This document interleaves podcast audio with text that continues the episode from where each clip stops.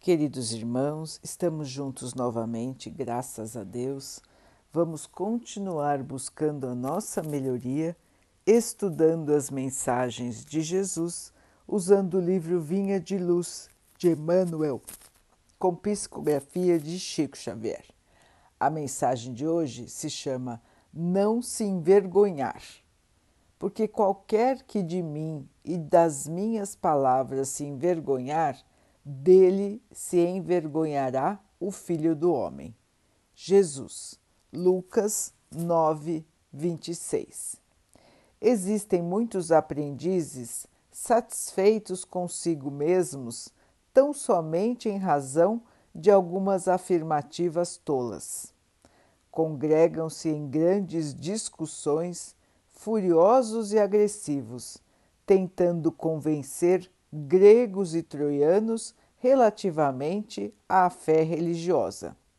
E quando perguntados sobre a fúria em que se satisfazem na imposição dos pontos de vista que lhes são próprios, costumam responder que é imprescindível não nos envergonharmos do Mestre, nem de seus ensinamentos perante a multidão.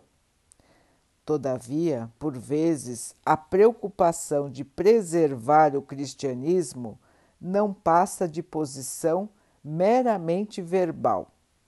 Tais defensores do Cristo andam esquecidos de que, antes de tudo, é indispensável não esquecer os seus princípios sublimes diante das tarefas de cada dia.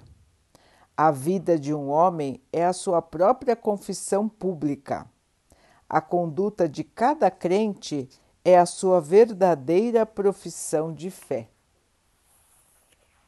Muito infantis, o trovão da voz e a mímica da palavra, filhos da vaidade individual, junto de ouvintes incompreensivos e tolerantes com pleno esquecimento dos necessários testemunhos com o Mestre, na oficina de trabalho comum e no lar purificador.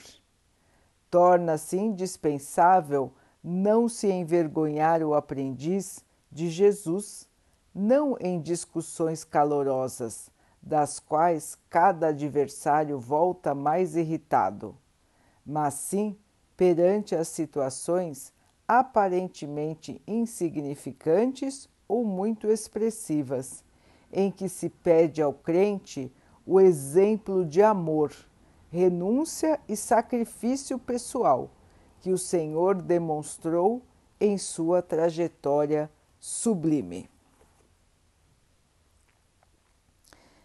Meus irmãos, quanto, quanto e quanto já se fez de discussões, brigas e até guerras em nome do cristianismo, em nome da fé cristã.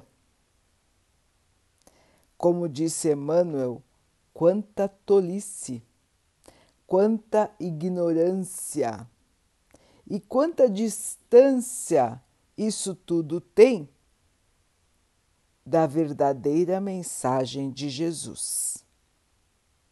O Mestre esteve entre nós e podia usar de todo o seu poder, podia usar da força. Ele tinha e ele tem o poder. Mas ele nunca fez isso. Muito pelo contrário veio humilde, o mais humilde dos humildes. Não discutia, e sim exemplificava pelo amor, pela humildade, pela simplicidade. Os que ainda não conseguiam entendê-lo um dia iriam entender.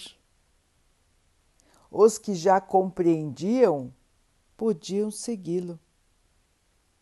Mas ele não forçou a ninguém a se modificar.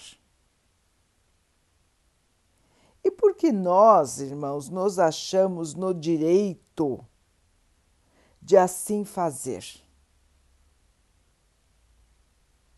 Porque os humanos, os irmãos de Jesus, se acham no direito de forçar os outros. Se o próprio Pai nos dá a liberdade da escolha. Vejam, irmãos, como é incoerente nós brigarmos com alguém e ainda pior, agredirmos alguém por causa da nossa fé. É um absurdo, irmãos. É um absurdo tão completo que os irmãos, se forem perguntados, não sabem responder verdadeiramente por que se comportam assim. As suas respostas serão vazias, sem sentido, sem razão.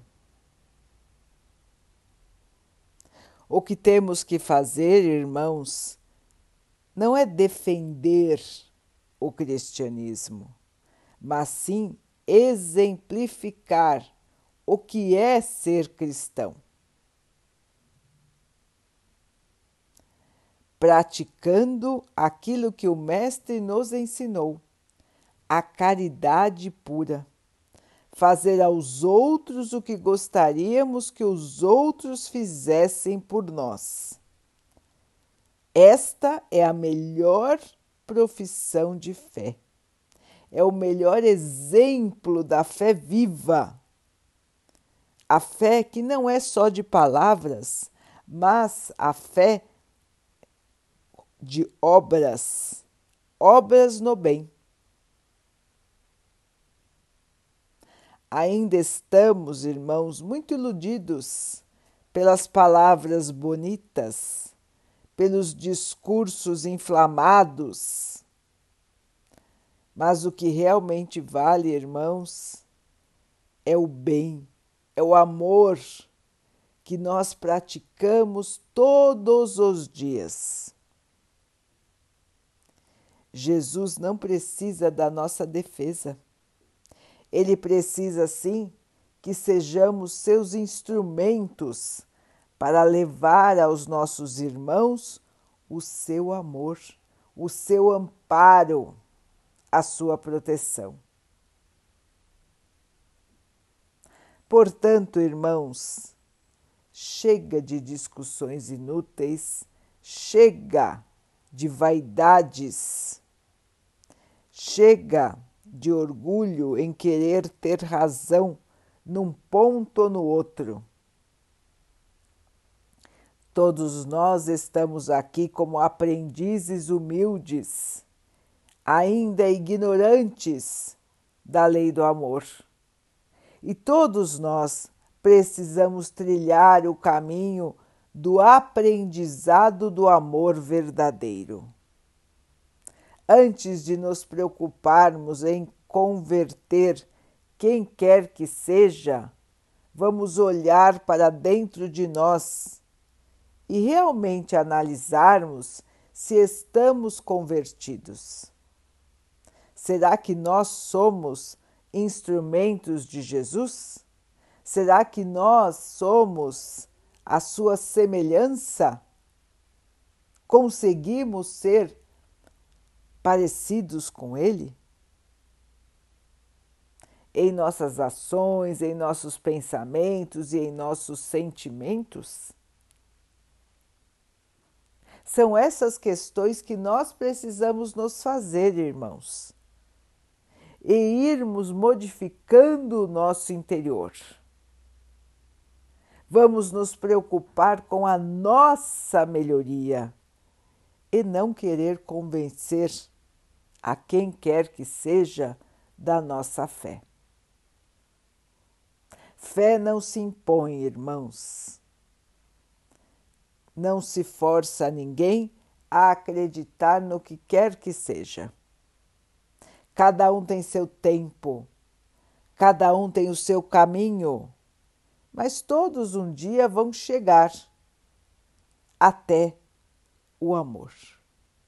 Todos vão chegar neste estado sublime onde seremos rodeados pela paz e pela alegria de vivermos exatamente como o Mestre viveu e vive.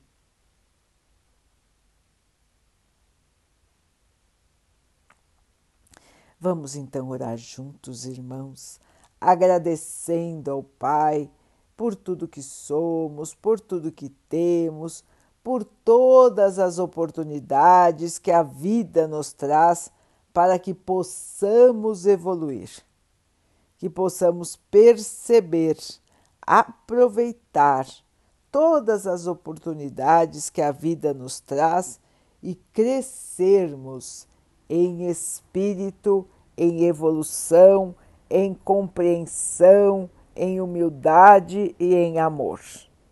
Que o Pai possa assim nos abençoar e abençoe a todos os nossos irmãos que Ele abençoe os animais, as águas, as plantas e o ar do nosso planeta. E que Ele possa abençoar também a água que colocamos sobre a mesa, para que ela possa nos trazer a calma e que ela nos proteja dos males e das doenças. Queridos irmãos, fiquem, estejam e permaneçam com Jesus. Até amanhã.